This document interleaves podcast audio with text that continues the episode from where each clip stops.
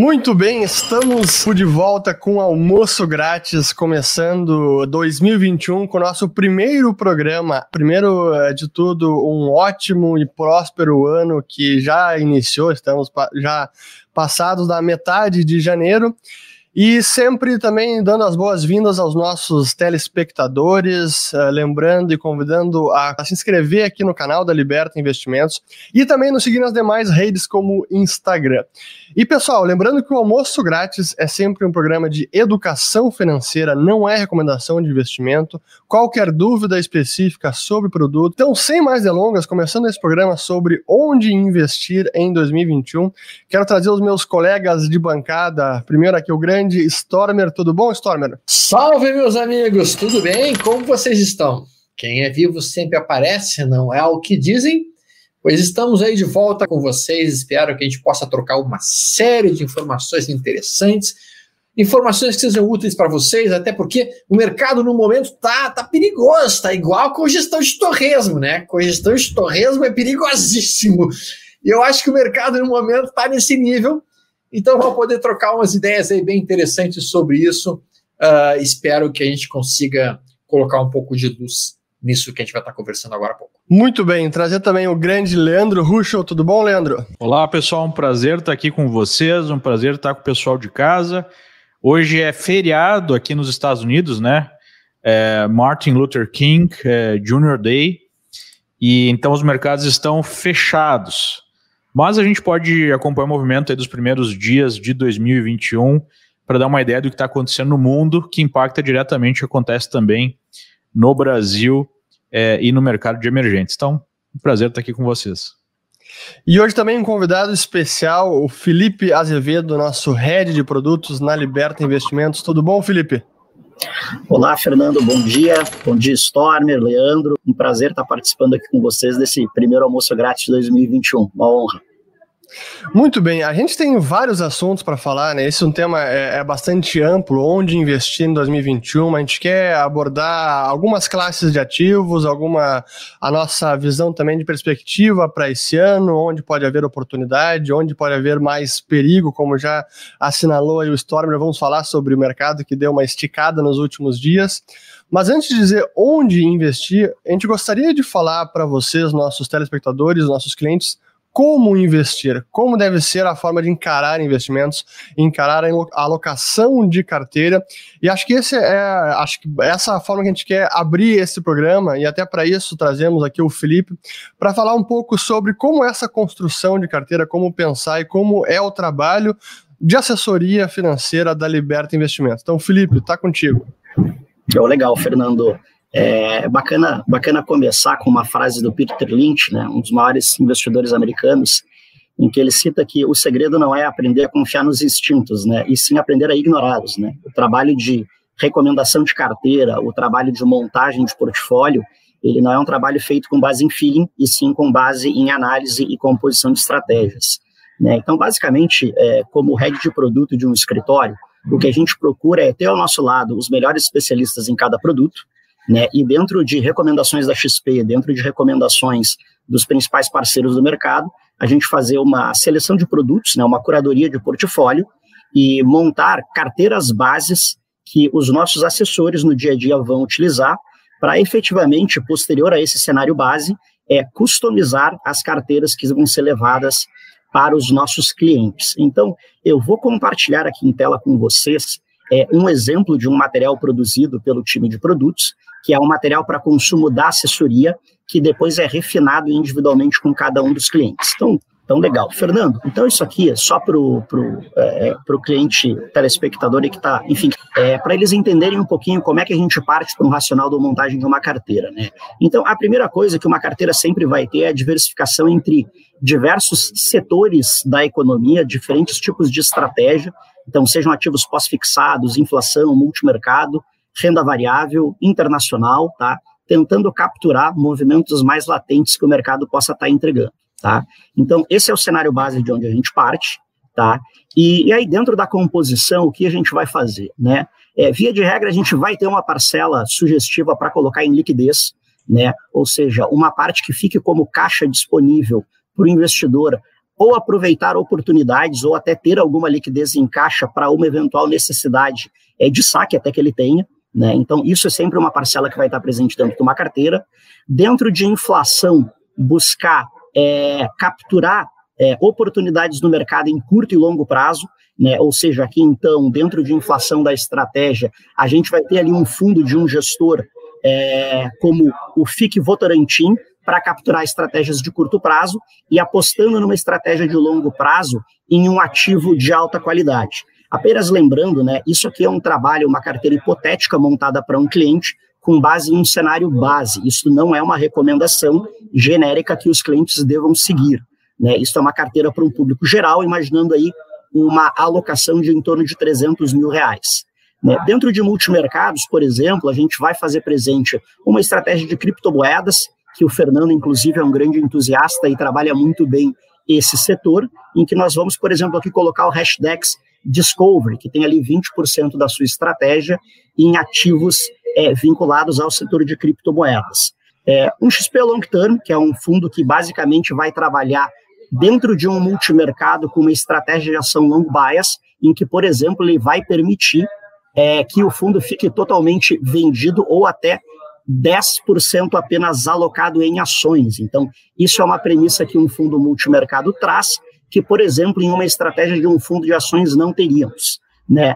Aqui dentro da renda variável, destacar a combinação de estratégias de gestores, né, como, por exemplo, o IP BDR nível 1, que inclusive o Stormer entrevistou os gestores da IP no final do ano passado em um dos almoços grátis, né, junto com uma composição de estratégia para fundos imobiliários, né, seguindo recomendações da carteira Eleven, uma das maiores researches aí de mercado.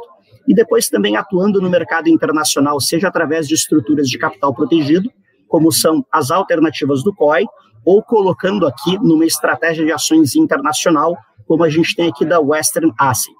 E levando também proteção para a carteira, é, preservar uma parte ali do patrimônio para alocações em previdência e seguros, né, de acordo com necessidade e demanda de cada cliente, mas visualizar também uma parte da estratégia para esse setor, que é sempre muito importante. Então, a partir dessa montagem de estratégia, Fernando, a partir dessa seleção de ativos e montagem de cenários, é que a gente vai apresentar uma primeira tese de investimento para os clientes e aí, com base na necessidade de cada cliente, a gente vai refinando e acelerando ou diminuindo um pouco as estratégias de acordo com as necessidades individuais que a gente vá visualizando. Então, esse é o racional do como a gente começa a pensar uma carteira, de como a gente monta uma tese de investimentos. Bacana. Eu, eu quero então aproveitar, a gente vai falar um pouco sobre cada uma dessas classes aí é, de investimento na carteira, mas acho que vale a pena até aproveitar que o Stormer já falou que o mercado tá, tá esticado, tá, o, o pode estar tá perigoso. Conta aí, Stormer, como é que você está vendo Bolsa de Valores, Bovespa já correu demais, ainda tem espaço, não tem? Quais são as armadilhas aí no meio desse caminho? O que, que o pessoal tem que ficar de olho? Não, eu acho assim, ó, Uris, particularmente falando, eu não acredito no conceito de sobrecomprado e sobrevendido, tá? Isso é uma coisa que as pessoas uh, tá? Existe uma dificuldade muito grande na análise técnica de encontrar topos, tá? A análise técnica funciona muito bem para localizar fundos, mas para localizar topos não é o negócio delas, né? Então, uh, eu, eu, eu sempre parto do pressuposto que o mercado está perigoso, tá? Então, o mercado sim é perigoso, tá? Uh, e eu acredito muito nas, nas oito leis de Murphy, e a, a sexta lei de Murphy diz o seguinte: assim, levar um guarda-chuva quando tem previsão de chuva torna menos provável que chova. Essa é a sexta lei de Murphy, e ela explica basicamente que, embora não haja uma relação causal, tá? Quando a gente anda com um guarda-chuva, tá? Mesmo as previsões aparentemente precisas que nós dispomos para meteorologia hoje, elas não são boas o bastante para predizer de forma confiável aqueles eventos que são menos, menos frequentes, como o caso de chover. O que isso tem a ver com o mercado financeiro, Stava? Muito simples. Um monte de gente prevendo que o mercado vai entrar em crise, que vai ser o desastre, que vai ser o final dos tempos, que acabou o mundo, que tudo vai desabar e que pronto, acabou o capitalismo mundial. Então, um monte de gente prevendo isso. O fato é que, por melhor que sejam nossos níveis de previsões, a gente não consegue acertar topo. Nem nunca vamos conseguir acertar topo. E não é porque tu não consiga fazer uma análise técnica perfeita, é porque a análise técnica para achar topo não funciona. Considerando isso, tá?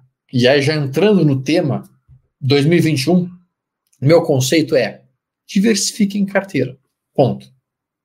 Diversifique em carteira, distribua o risco em diferentes ativos e com isso vocês conseguem, teoricamente, se prevenir no caso de uma eventual chuva.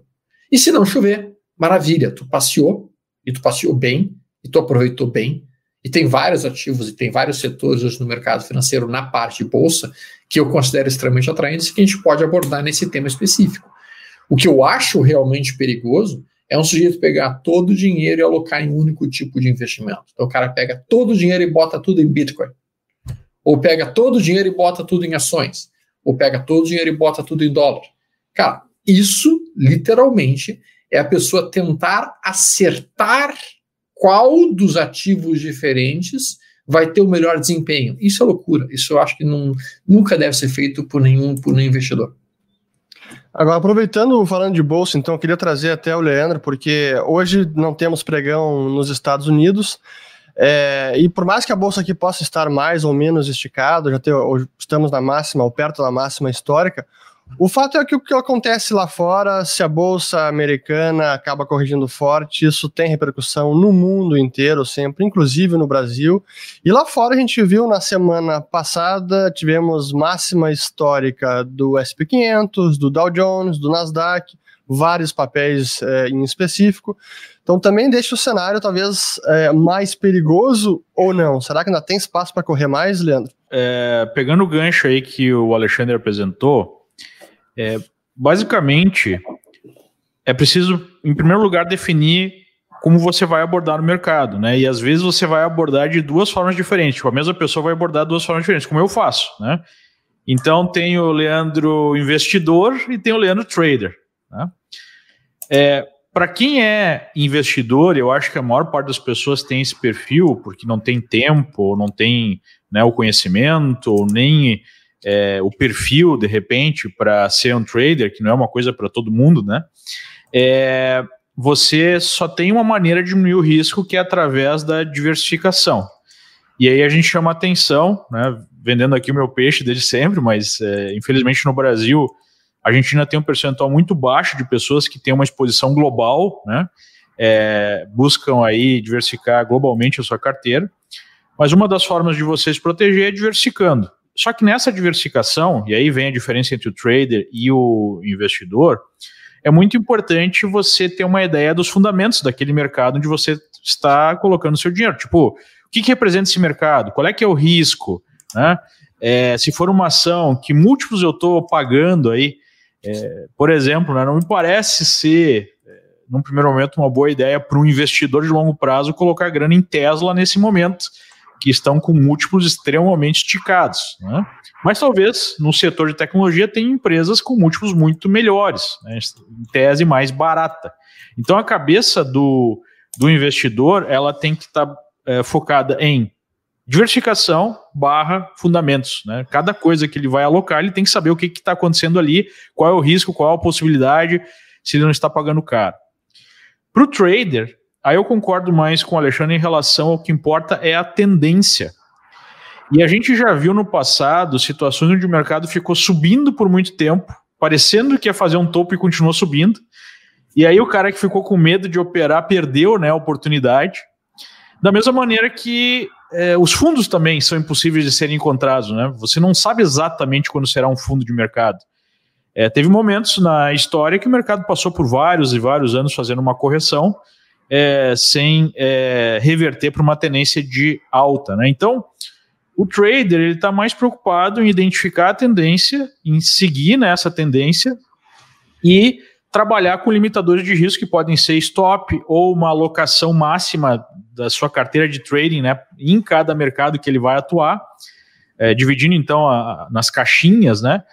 Mas enfim, é, a ideia é você entender o que, que você quer do mercado, em segundo lugar, você é, implementar a sua estratégia de maneira correta, o que é um outro desafio, né? Porque muita gente sabe o que deveria, sabe supostamente o que deveria fazer, mas por uma questão emocional, por uma questão de não controlar ali os seus instintos, né?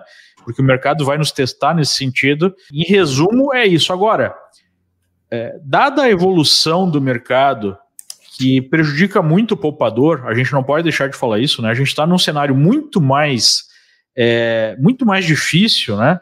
Para o investidor, com taxas de juros baixíssimas em relação às suas médias históricas, com retornos reais negativos, até se a gente levar em consideração a inflação, uma política também é, nunca antes vista, né, Urish, de é, injeção de trilhões e trilhões de dólares, ienes, euros, reais.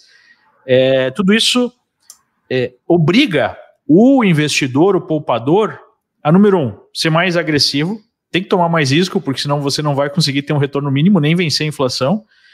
E número dois, você pode pegar alguns insights dos traders, né, dessa mentalidade de trading e colocar aí como um investidor em prática. Então isso obriga você a um ter maior conhecimento do mercado para fazer isso. E aí é muito importante, como o Felipe colocou, é, a ajuda de um profissional de mercado. Um bom assessor de investimento serve exatamente para isso, para que você possa ser um pouco mais agressivo e ter um conhecimento maior, que não é seu, é do assessor, da pessoa que está te ajudando a fazer essas alocações. Mas mesmo que você tenha esse assessor, você pode questionar ele a fazer algumas coisas um pouco mais agressivas, como por exemplo, poxa, por que eventualmente, ao invés de comprar uma ação a, a, a seco, né, você não trabalhar com opções aí para tirar algum yield, né, alguma taxa de juros implícita aí fazendo um lançamento de opções, ou comprando um seguro, né, comprando uma putzinha para proteger sua carteira, caso venha acontecer alguma correção, a, o seu prejuízo está limitado. Então, são algumas coisas que são importantes aí, alguns é, conhecimentos, alguns é, uma parte aí da nossa experiência, né, que podem ajudar você a navegar essas essas águas é, nunca antes navegadas, né, que é o que a gente está vendo no mercado atual. A gente nunca passou por uma situação com esse nível de intervenção, é, essa expectativa de que qualquer queda vai trazer mais intervenção e daí as pessoas ficam é, mais afeitas ainda ao risco. Né? A gente não sabe exatamente até onde vai essa festa. Como o Alexandre falou, é impossível saber, mas o fato é que a gente sabe que é, a fragilidade está aumentando, os riscos estão aumentando e a gente precisa operar de acordo. Deixa eu aproveitar até eh, lembrar os nossos amigos espectadores é, dúvidas específicas sobre produtos. Novamente, lembrar do nosso link aqui na descrição do vídeo, onde vocês podem abrir uma conta na Liberta e aí falar individualmente com um dos nossos assessores. Mas eu queria aproveitar nesse, pegando o gancho do Leandro, né, de é, coisas que a gente nunca viu antes. No Brasil, por exemplo, taxa de juros Selic 2% ao ano, e a Selic efetiva até um pouco menos do que isso, né? 1,90% ao ano. E se a gente considerar imposto de renda em muitas aplicações de renda fixa, é menos ainda do que isso. E a nossa inflação do ano passado foi 4,5%, e a, e a expectativa para 2021 é acima de 3%, quase 4%. E aí, Felipe, a pergunta é: bom, a renda fixa morreu ou temos opções para se proteger, pelo menos, do nosso dinheiro que sim está perdendo poder de compra? É, ótima pergunta, Fernando. É, durante muito tempo, em função do, do cenário elevado de Selic que nós tínhamos, né, se a gente for fazer um breve retrospecto, até 2016 nós tínhamos uma taxa básica de 14,25%. Então, com esse almoço grátis de 14,25%, para que pensar em diversificar, né? É um cenário que nós tínhamos até bem pouco tempo atrás. É, basicamente associou-se a renda fixa à taxa Selic, né? O investidor criou na cabeça desse, dele essa correlação. É, e, na verdade, a renda fixa é todo um grupo de ativos é, que segue um indexador com um critério de remuneração pré-estabelecido, seja pré-fixado ou pós-fixado. E aí, dentro desse ramo, principalmente pensando em proteger capital, é, excelentes alternativas são as operações de IPCA+, né, em que você vai ter uma remuneração que vai lhe proteger efetivamente do IPCA, que é a nossa taxa de inflação referência, mais o acréscimo de uma taxa de juros. Né? Então, e além das operações dos ativos de renda fixa protegidos pelo IPCA+, nós vamos também buscando um horizonte de prazo um pouco mais longo, conseguir bons prêmios em ativos pré-fixados, ou seja, na medida em que eu olho a curva de juros, projetando um juros aí na casa de 4, 5% para 2023, eu consigo, para esse mesmo período, oferir rentabilidades de renda fixa em bons ativos que vão pagar aí 5, 6%. Ou seja, é, tendo um bom prazo para investimento, montando uma carteira em que você possa deixar parte dela alocada fora de liquidez, a gente consegue sim buscar excelentes retornos dentro da renda fixa, e a renda fixa de forma permanente é um setor que está presente dentro das carteiras. Deixa eu aproveitar que tem perguntas boas do pessoal. Primeiro aqui o André Ventinhas dizendo: Oi, pessoal, Portugal por aqui, bacana, Portugal, Portugal nos assistindo. E tem uma pergunta boa aqui do Alexandre, vou jogar essa para o Stormer aqui. ó. É, para um momento como esse, uma carteira para trades travados e curtos com stop, para quem tem perfil, não é muito menor que uma carteira de ações de longo prazo? E qual a perspectiva de ouro e prata? Vou deixar então o Stormer falar um pouco antes sobre essa carteira com é, trades travados e curtos com stop. Tá, vamos lá. Uh, a gente precisa ter o seguinte conceito, tá? No momento que a gente opera num prazo mais curto, seja como swing trader, ou mesmo com um swing trade de 120 minutos, ou mesmo um swing trade de gráfico diário, nós vamos observar uma certa rentabilidade, sem dúvida alguma.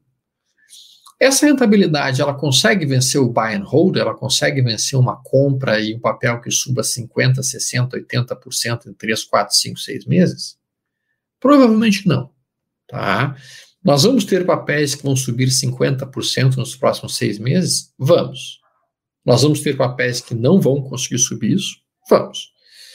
Então, é difícil tu comparar uma coisa com a outra, porque se tu selecionar bem os papéis, Daqui a pouco o cara pode pegar, vamos lá, uma NGRD3 da vida que suba 70% nos próximos quatro meses, e sem dúvida alguma, nenhum swing trade de curtíssimo prazo conseguiria bater isso. Né? Ou o cara pode pegar um outro papel que tem uma movimentação extremamente forte que não aconteça isso, essa situação. Então, eu acho que nós não devemos mudar o nosso estilo operacional pelo período que a gente teoricamente se encontra. Porque, como eu mencionei, tem muita gente achando que é topo de mercado, mas existe a possibilidade de não ser. Existe a possibilidade de nós estarmos formando uma barra única vermelha ignorada, que nessa semana mesmo a gente rompa a barra da vermelha da semana passada, continue subindo e suba até março, maio. E se a gente fizer um movimento de mais dois, três meses de alta, nós estamos falando de mais 30%, talvez até 40% de alta em alguns papéis. Então, cara, eu não, eu não utilizo, eu não utilizo esse conceito. O meu conceito sempre é: eu tenho no meu gráfico aqui que eu estou operando um sinal de compra? Tenho.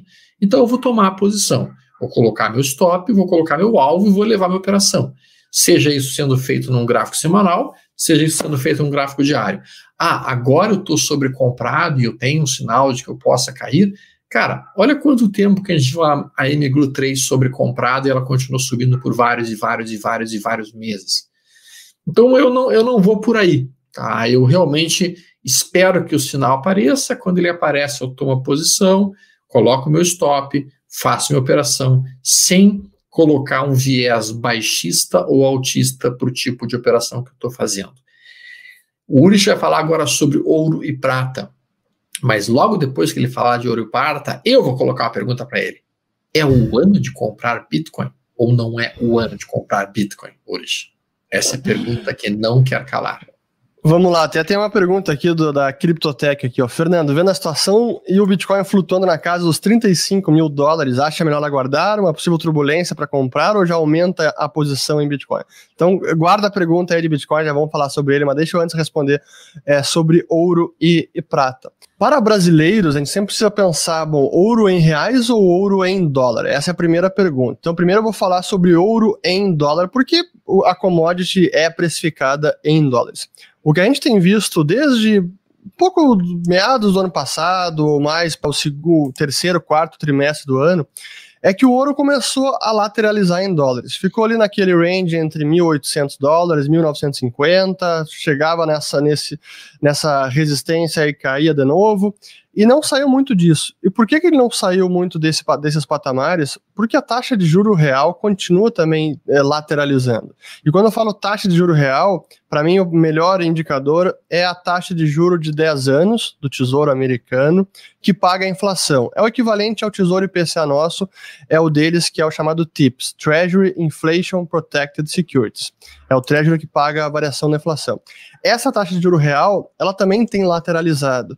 E esse para mim é o melhor indicador. Bom, se a taxa de juro real cair mais, o preço do ouro, do ouro sobe. Historicamente, é quase que um gráfico ao espelho do outro. Sobe o preço do ouro, é porque está caindo a taxa de juro real. Se sobe a taxa de juro real, cai o preço do ouro.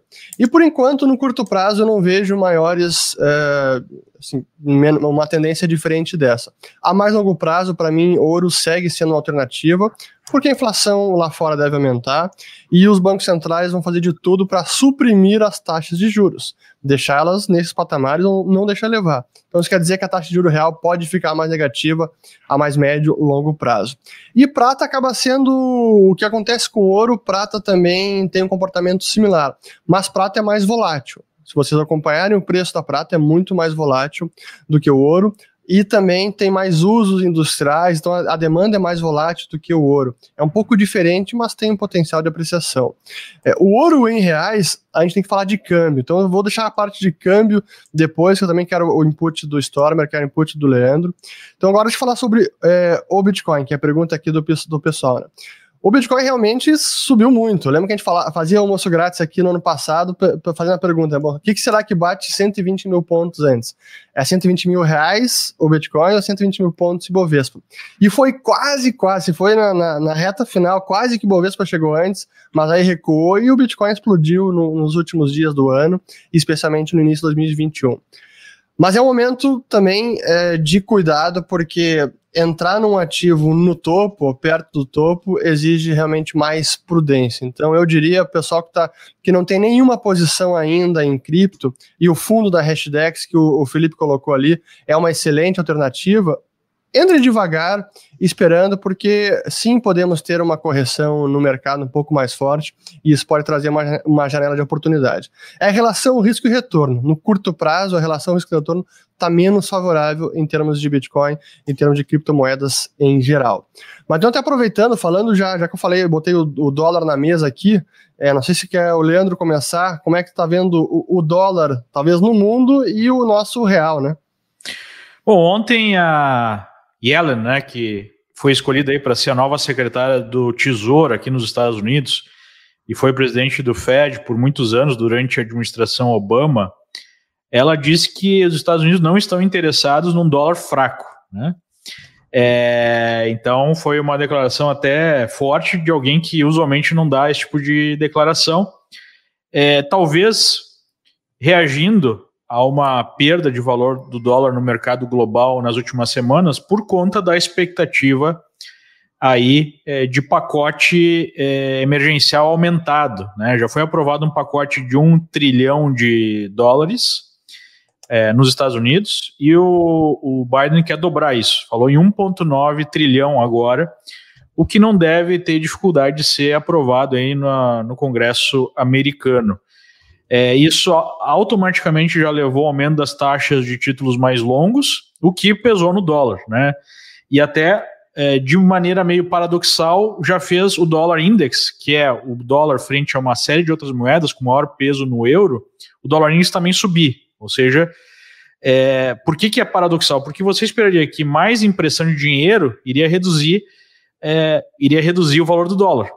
Mas como a, né, o aumento do juro por conta do tesouro ter que atrair mais recursos, num primeiro momento que acontece é o dólar sobe, porque mais pessoas vão colocar o seu dinheiro em dólar para render a juros em dólar.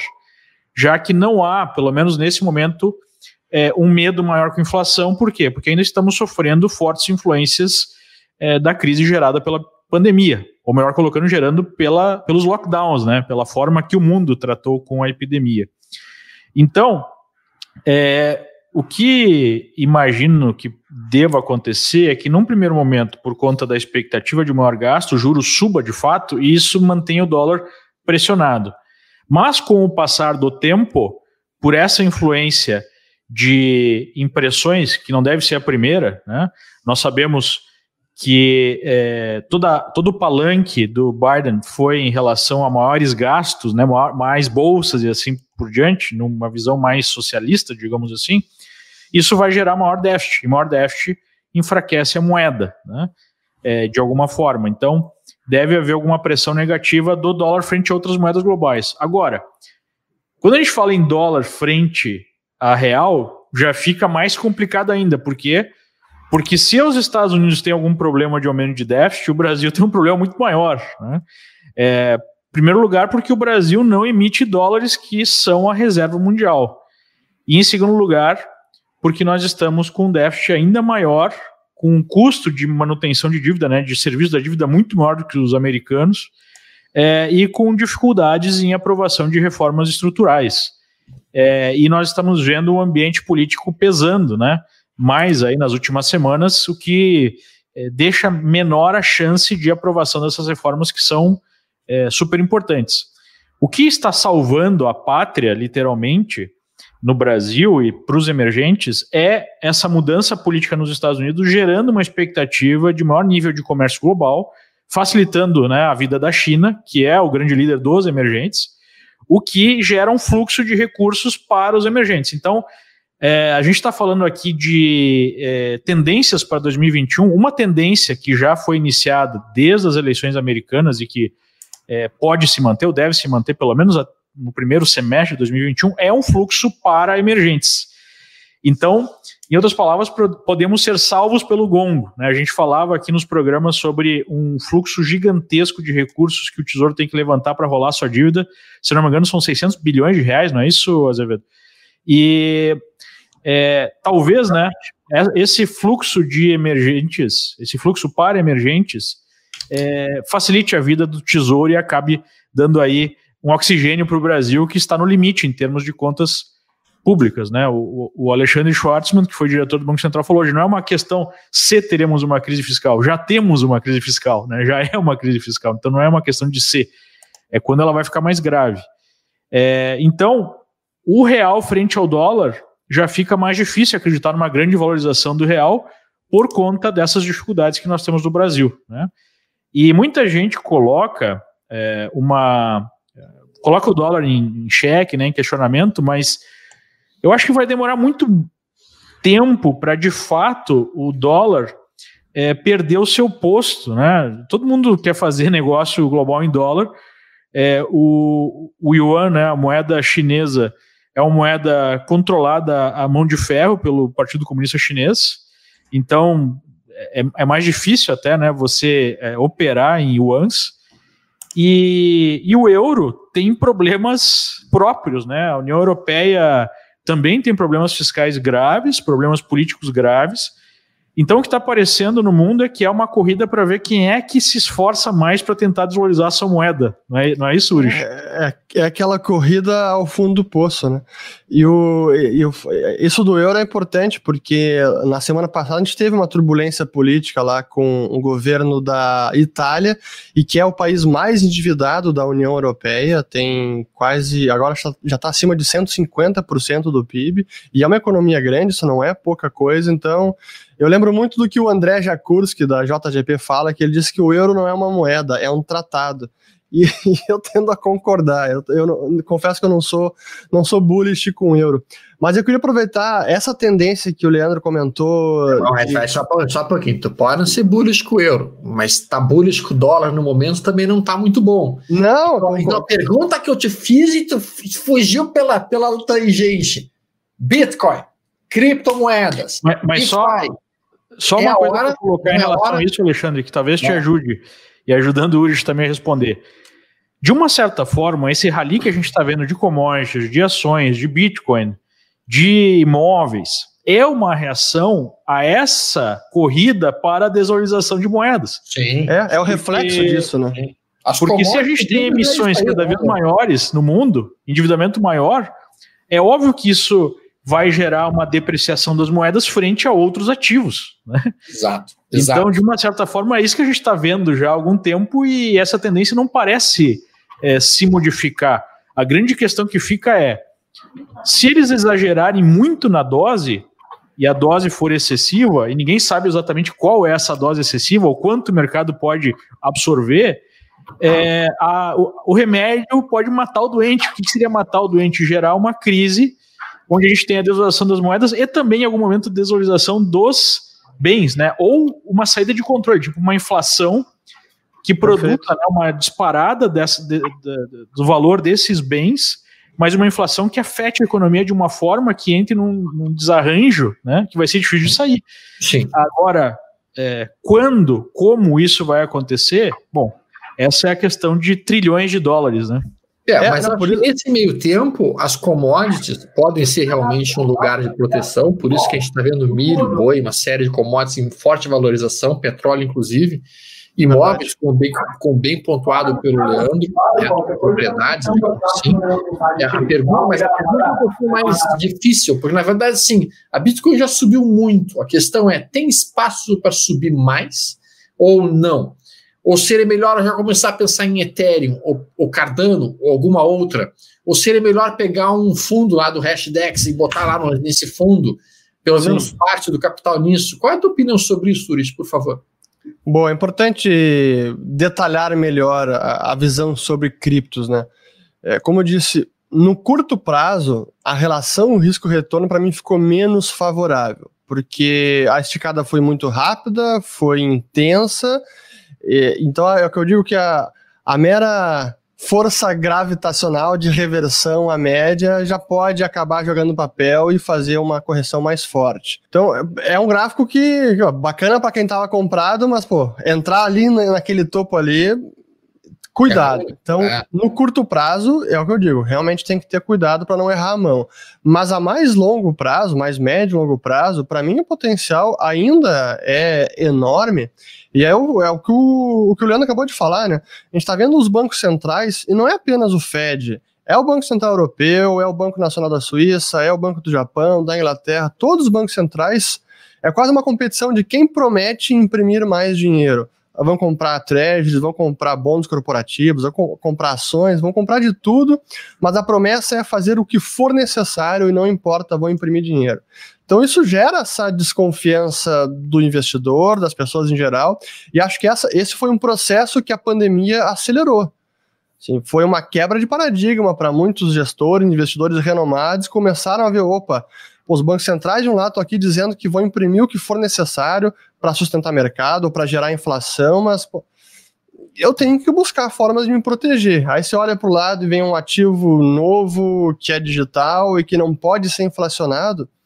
Tem algo interessante aí. Não apenas isso, não é a questão de. Eu sempre eu trago esse ponto. Não é apenas a, a questão de não ser inflacionado é também a questão de não poder ser cerceado, não, não poder ser confiscado. E o que a gente viu na semana passada, ou semana retrasada, aí, com todo aquele embrólio do, da, é, do Trump e de a, aplicativos como o Parler serem é, censurados e banidos de várias redes, eu lembrei, até eu fiz um vídeo no meu canal no YouTube, eu lembrei, pô, imagine se isso fosse a Libra do Facebook, a criptomoeda do Facebook, que eles até mudaram de nome, vai ser DIM, não vai ser mais Libra. Imagina se isso fosse os recursos financeiros de várias pessoas que foram, fossem simplesmente confiscados. Aí você olha, tem algo que não pode ser confiscado. Olha, para mim isso ainda tem muito valor e por isso que eu digo no médio e longo prazo a, o upside ainda é enorme. É, e que atenção, aquilo que o Alexandre falou, quando a gente identifica uma tendência, é, para o trader é uma questão de seguir os sinais, né? Olha quantos rompimentos aqui, olha, rompeu, rompeu, rompeu, rompeu, e depois fez essa congestãozinha linda em cima do topo histórico, que é o, é o tipo de padrão que eu mais gosto, né? Fez a congestão em cima do que era um topo histórico, lá nos 20 mil, e aí rompeu com força, né? E nessa rompida aqui, olha a esticada que deu. E depois fez ainda uma bandeira de alta, ou seja, operando de uma maneira muito simples, isso aqui é, gerou ganhos extraordinários. É, e aí mostra também como dá para usar em qualquer gráfico, em qualquer padrão. Né?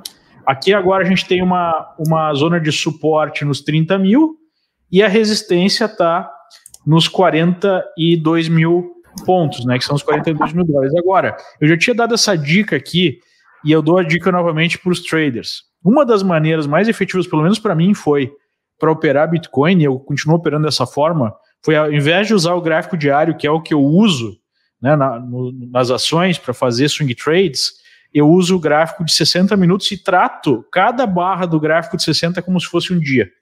Né? Ou seja, eu, eu uso aquelas técnicas de swing trade exatamente iguais, só que ao invés de utilizar é, cada barra né, como sendo um dia, cada barra de uma hora funciona como se fosse um dia. E tem funcionado muito bem, porque ele está fazendo tendências bem limpas, assim, né? Movimentos bem amplos para cima e para baixo. Agora está numa congestão, mas mesmo dentro dessa congestão pode ver aí pivôs, rompimentos, correções, perda de suporte, aí uma queda maior, enfim.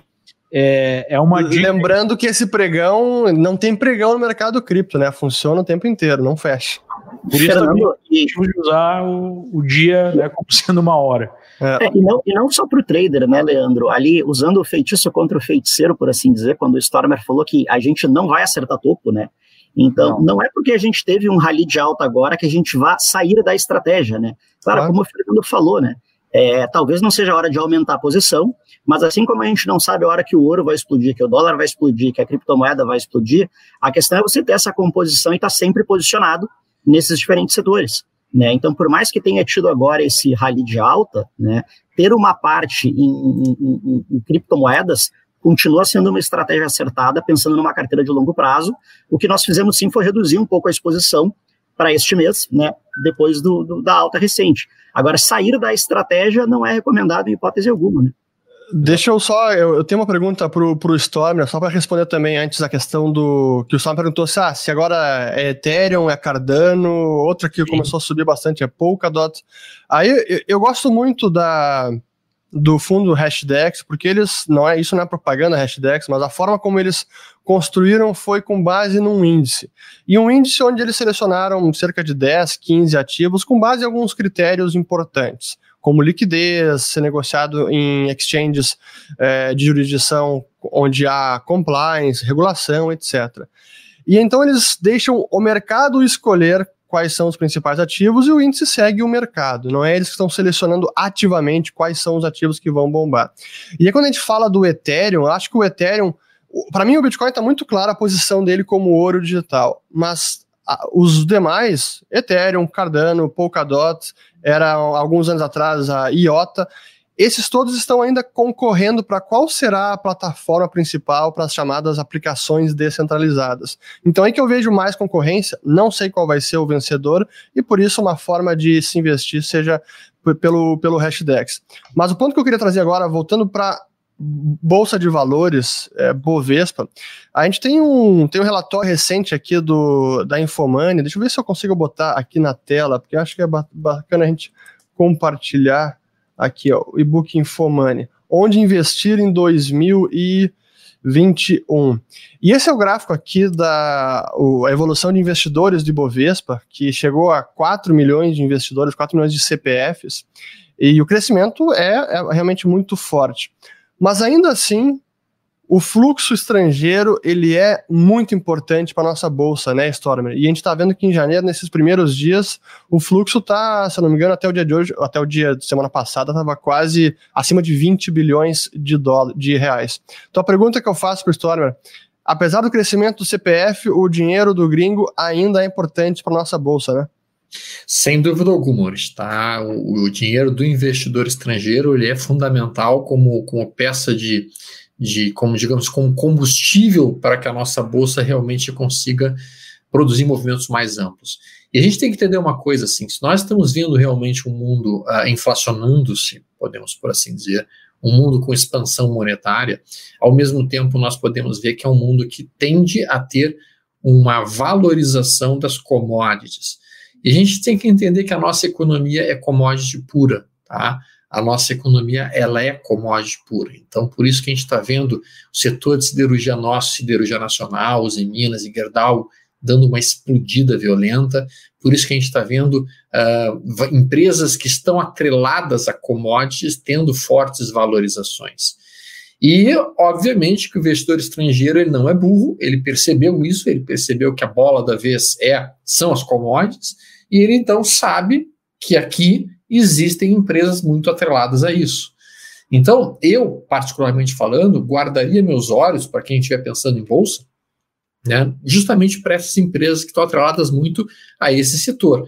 Né? Então, eu entendo, por exemplo, que uma Camil pode ser atraente, eu entendo, por exemplo, que uma SLC3 pode ser atraente, eu, posso, eu entendo que uma Kepler, que está relacionada com os silos de logísticos, pode ser atraente, porque elas estão muito relacionadas a um setor fundamental de produção de comida e de produção de commodities que, que tendem a se valorizar. Eu estou muito atento ao mercado de milho, estou muito atento ao mercado de boi, porque são mercados claramente direcionais, são mercados em que montar operações estruturadas, inclusive conversar lá com, com o Ronaldo, lá da, da mesa estruturadas lá da Liberta, para montar uma estruturada em boi, para montar uma estruturada em milho, pode fazer sentido com prazo daqui a três ou quatro meses. E então, assim, a gente tem pontos muito atraentes aqui para a nossa bolsa. Naturalmente que sempre com stops, sempre com cuidado, sempre com um, um cálculo do controle de risco que vai ser empregado. Né? Acho que isso é fundamental de ser visto assim. E essa semana que passou, uh, Urish, a gente viu, especialmente aqui no Brasil, uma entrada de bastante dinheiro no setor elétrico, muito, muito, muito importante o movimento do setor elétrico nas últimas duas semanas. É, como é que você, até para pegar um pouquinho da tua expertise, compartilhar com, com quem nos assiste, Stormer, como é que você utiliza a estratégia dos fundos imobiliários dentro da composição da sua carteira? Como é que você vê esse setor? Como é que ele conversa com ações? Como é que você vê ele aí dentro do portfólio? Antes, antes do Stormer responder, só lembrar o pessoal que nosso programa Almoço Grátis não é recomendação de investimento, é apenas educação financeira. Qualquer dúvida, link aqui na descrição do vídeo para abrir uma conta na Liberta e falar com os nossos assessores. E também lembrar que a gente está aqui com mais de 900 pessoas ao vivo, pessoal. Então compartilhem o vídeo, deem o um joinha aqui para que o YouTube é, dê um alcance maior ainda. Os assuntos do vídeo de hoje são muito importantes, então é bacana que mais pessoas tenham acesso. Conto com vocês para compartilhar mais o vídeo. Stormer, contigo aí fundos imobiliários? Cara, esse final de semana mesmo eu tava voltando na praia, né? Com a minha filha do lado. E aí nós estávamos passando por uma, por uma usina de produção de energia eólica, ali que tem Osório, e eu olhei assim para a Carol e falei: pá, Carol, esse é o tipo de negócio que eu gosto. Ela olhou assim para mim: como assim, pai? Não entendi. Imagina o seguinte: tu investe na produção dessas, dessas torres eólicas aí, e depois que tu botou o dinheiro, simplesmente é de dia tu tá fazendo energia elétrica, é de noite tu tá fazendo energia elétrica, tu tá dormindo e tá gerando dinheiro. Simplesmente tu não tá fazendo nada e aquele troço por si só tá lá girando e fazendo o dinheiro entrar. Esse é o tipo de investimento que eu gosto. Então eu entendo que o fundo imobiliário ele faz exatamente isso. O fundo imobiliário, quando você investe no fundo imobiliário, você está dormindo e está caindo o aluguel na tua conta lá pelo dia 14 de cada mês. Por isso eu sou um grande fã do fundo imobiliário como forma de investimento. Eu posso estar tá fazendo minha atividade profissional, eu posso estar tá fazendo o que eu quiser, mas dia 14 vai ter um complemento de renda que vai estar tá entrando na minha, na minha conta todos os, todos os meses. E geralmente já livre de imposto de renda, por enquanto ainda livre de imposto de renda. Então, sim, uh, eu particularmente falando, não aumento meus tamanho, meu tamanho de posição em bolsa no momento. Todas as minhas operações que eu termino no lucro no mercado financeiro, eu imediatamente pego o lucro e compro no fundo imobiliário. Então, eu vou tirando da bolsa o dinheiro e vou trazendo dinheiro para fundos imobiliários literalmente com a ideia de que eu estou comprando imóveis que vão me render um aluguel. Isso vai sendo feito ao longo, ao longo de meses, ao longo de anos. Né? Então, no final de cada mês, eu vou lá e vejo, tá, qual foi meu lucro aqui em operações swing trade nesse mês? Ah, lucrei tanto. Então tá, pega esse dinheiro, compra fundo imobiliário. Vou fazendo isso ao longo do tempo, tá? E, e vou daí recompondo a posição uh, do patrimônio dessa maneira. Essa, essa é a minha posição, tá? Hoje, eu estou começando a pensar em, em derivar os, os, rendimentos do fundo imobiliário, tá? então os proventos que eu recebo no fundo imobiliário dia 14, eu estou pensando em já começar a puxar para cripto. Então, vamos lá, eu faço meus trades, o lucro dos trades eu compro o fundo imobiliário. O rendimento do fundo imobiliário eu trago para cripto. E com isso eu vou diversificando.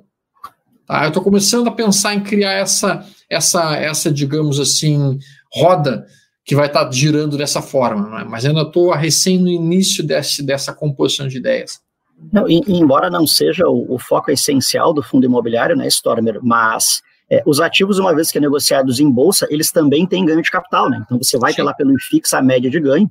Então, talvez nessa evolução da sua estratégia, você pode até ir liquidando uma parte do ganho de capital dos fundos imobiliários para fazer essa derivação para as criptomoedas, porque o fundo imobiliário ele é como um imóvel que se valoriza, né? À medida que você vai tendo a apreciação daquele imóvel, você vai tendo a valorização da cota dele, sem perder a recorrência do pagamento do aluguel mensal.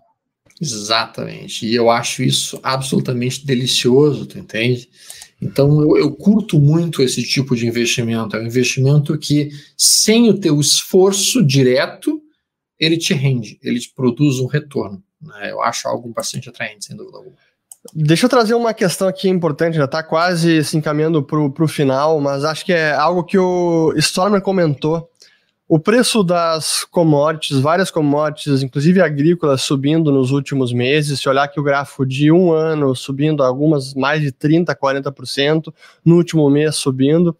E tem uma questão no mercado que os investidores e analistas estão se colocando agora: é esse aumento de commodities, petróleo, cobre, isso significa minério de ferro, isso significa crescimento econômico ou é apenas mais inflação? Ou seja, é perda de poder de compra da moeda por conta de todas as políticas dos bancos centrais, ou é re realmente a economia global voltando a crescer? É, Leandro, o que, que você está achando dessa essa dicotomia e qual é qual, tá, qual que prevalece na sua opinião?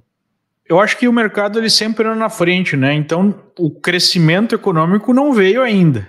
O que existe é uma expectativa de crescimento por conta do fim da crise sanitária, fim da pandemia, somado a todos esse, todas essas injeções de recursos. Então, é, e né, a expectativa de que a normalização do comércio global, em termos de uma maior liberdade para a China, gera na China esse apetite né, por retomar aí a, a, a lógica de investir é, em logística, né, enfim, nos setores lá chineses base que geram essa demanda gigantesca para o minério de ferro, por exemplo. É, a expectativa de crescimento em outras frentes, como Índia, Bangladesh, África, é, especialmente quando a gente fala de alimento. Então, há a expectativa de que o crescimento global como um todo vai ser retomado, junto com é, essa questão monetária, né, de injeções massivas de, de dinheiro que faz o dinheiro valer menos em relação às coisas, porque você consegue imprimir mais dólar, mais euro, mais ien, você não consegue imprimir mais milho, mais soja, né? Não consegue imprimir mais minério de ferro. É, então, acho que são as duas coisas aí, mas eu acho que o que está pesando mais é a expectativa que, é, com o fim da pandemia e com essas injeções de liquidez, a gente vai ter crescimento. Né? Agora, se efetivamente nós vamos ter ou não, aí é uma outra questão, né? A gente vai avaliar e eu acho que o primeiro trimestre de 2021 vai ser é, um bom um bom termômetro. O primeiro trimestre talvez não, porque ainda tem um efeito brutal da pandemia, né? Então, e até maior do que se imaginava no final do ano passado, né? A gente está ainda com é até o último trimestre já vai ter um, uma queda de crescimento econômico, né? Talvez talvez recessão em alguns locais. Exatamente, porque pô, a Europa está fechada, né? E a Merkel falou em até abril. É, é. Reino Unido está fechado. É, Estados Unidos, apesar de não ter uma política de lockdown, é, em muitos estados está fechado. Né? Não é uma política nacional. E agora o Biden já falou que não vai impor um lockdown é, a nível federal. Mas ao mesmo tempo a gente já tem as vacinas né, entrando. Então, é, o primeiro trimestre deve ser um trimestre que ainda não é definitivo em relação ao crescimento econômico, como é que vai ser. Mas acho que o segundo trimestre vai dar um termômetro melhor. Agora, em relação à pandemia, algo até que a gente discutiu na questão interna que eu acho que vale a pena mencionar para as pessoas, né? não para fins de aumentar o estresse e o terror, mas é algo que a gente tem que manter atenção, é essa, essa questão que aconteceu em Manaus. Né?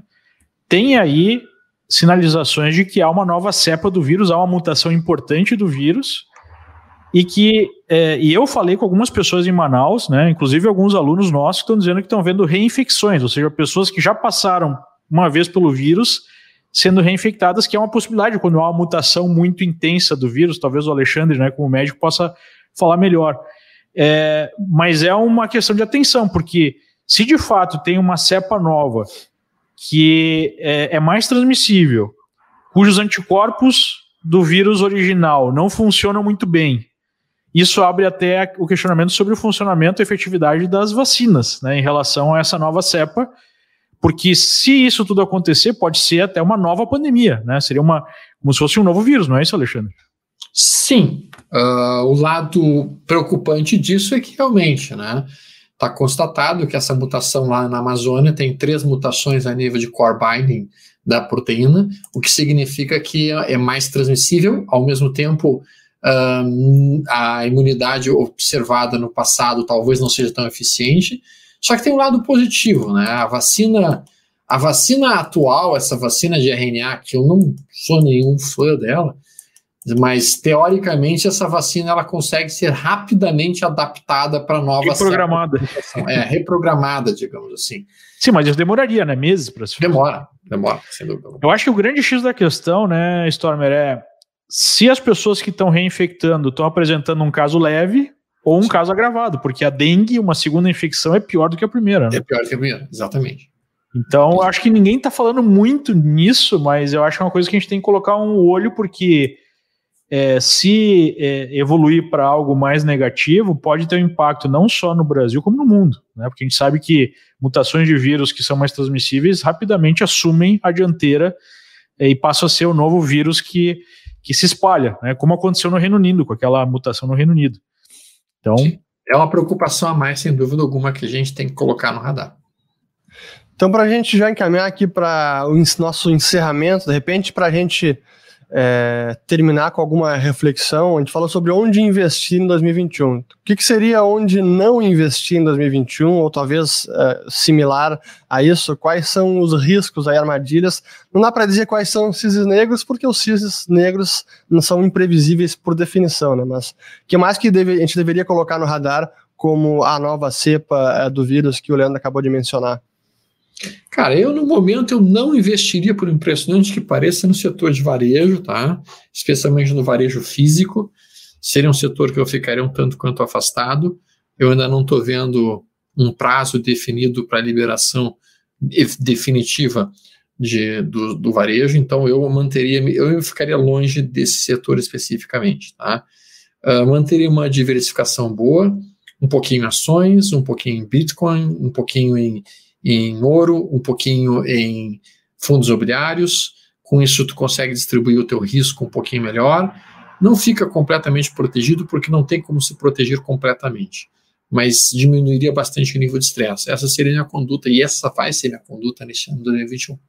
Perdão, não, fa falando aí da, da, renda fixa ali, Fernando, a, a, sugestão, principalmente enquanto a gente não tem é, esse cenário futuro melhor desenhado, até com questões como a que o Leandro traz numa possível nova cepa, é, nós ainda recomendamos ficar um, um, pouquinho mais alocado em operações mais curtas, né, evitar operações muito longas, é, salvo para eventuais operações de, de especulação, de trade, para entrar e sair rapidamente, mas os prêmios da renda fixa em operações de até cinco anos, ou esticando um pouquinho de 7, 10 anos, eles seriam um limite pensando em alocação visando ganho de capital.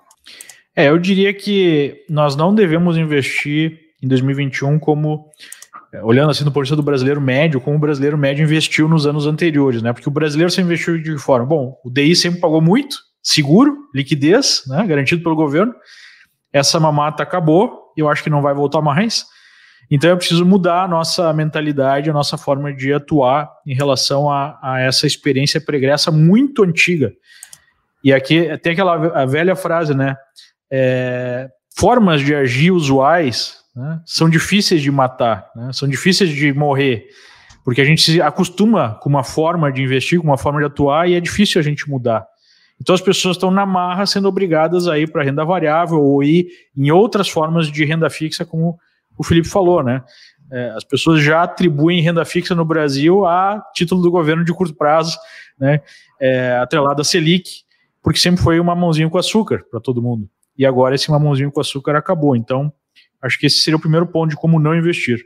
É, um outro é, aviso, especialmente para os investidores de prazo maior, não para os traders, é né, ser mais criterioso em relação a múltiplos aí, em empresas, a fundamentos. Né? A gente está num oba-oba aí de empresas é, com múltiplos extremamente elevados, é, e na hora de alguma, de alguma correção, essas serão aquelas que sofrerão mais. Então, faça o dever de casa, entenda né, qual é o risco, qual é o benefício, entenda o que você está investindo e conte com o auxílio de um bom assessor de investimentos para te ajudar nessa caminhada aí, é, descobrindo né, outras formas de atuar no mercado que é necessário nesse mundo aí de injeções trilionárias de liquidez e de juros muito baixos. Muito bem, pessoal, queria agradecer a todos os uh, mais de, bom, passaram pela, pela, pela, nossa conversa hoje mais de mil pessoas, é, o nosso pico até foi quase mil aqui, cerca de mil pessoas, meu, muito obrigado pela audiência de todos vocês que assistiram, que compartilharam o vídeo, que curtiram, que já se inscreveram aqui também no canal da Liberta Investimentos, lembrando que tudo que nós conversamos aqui tem o objetivo de educação financeira, não é recomendação de investimento, dúvidas específicas, vocês podem tirar clicando clicando no link aqui na descrição do vídeo, abrindo uma conta na Liberta e falando com um dos nossos assessores. Queria agradecer ao Stormer, ao Leandro e ao Felipe e voltamos semana que vem, segunda-feira, com mais um almoço grátis. Obrigado, pessoal. Boa tarde, boa semana. Um ótimo ano para todos. Tchau, tchau.